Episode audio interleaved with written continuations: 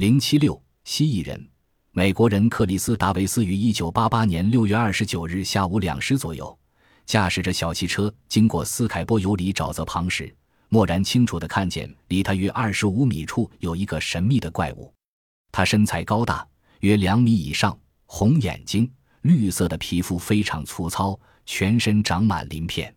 头发暗棕色，很长，散披肩上，肩较宽，面颊凹进。颧骨突出，鼻孔稍向上翻，嘴巴向前伸出，口较宽，双臂较长，手只有三个指头，又黑又粗又长，直立行走，没有尾巴，能发出尖锐的吼叫声。克里斯·达维斯急忙回去向当地政府报告。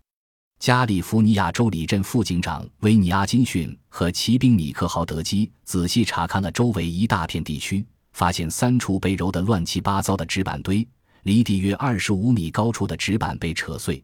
他们还找到几个像人四兽一样的脚印，长约三十五至四十五厘米，十分清晰地印在较坚硬的沙地上。从此以后，当地有些居民也陆续看见过这一怪物。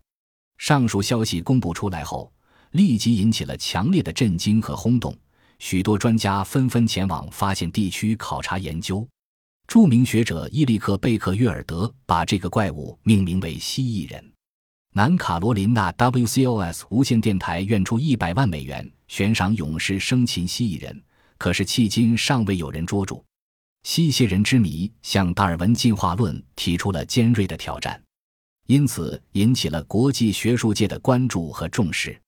按照达尔文的学说，蜥蜴绝对不可能演变和进化为人。